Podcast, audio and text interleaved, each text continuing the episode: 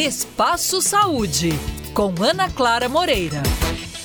O início do ano sempre vem como uma folha em branco. Um novo ciclo em que temos a oportunidade de recomeçar, ainda que simbolicamente. A partir dessa perspectiva, surgiu em 2014 a campanha Janeiro Branco, que tem o objetivo de conscientizar a população sobre a importância de cuidar da saúde mental. Sobre esse assunto, eu converso com a psicanalista Ângela Matilde Soares. Ângela, quais são os principais sintomas de pessoas que sofrem com depressão e ansiedade? principais sintomas de ansiedade e depressão têm que ser recorrente no mínimo seis meses.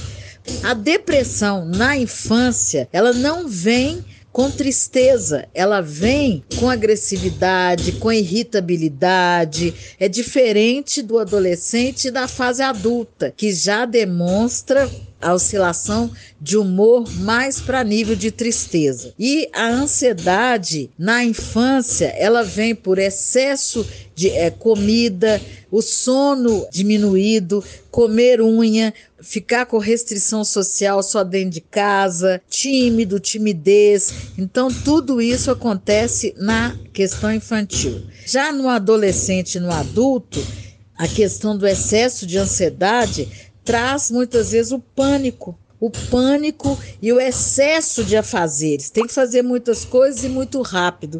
Eu conversei com a psicanalista Ângela Matilde Soares sobre a campanha Janeiro Branco, que busca conscientizar as pessoas sobre a importância da saúde mental, assunto que continuaremos falando no próximo episódio do Espaço Saúde.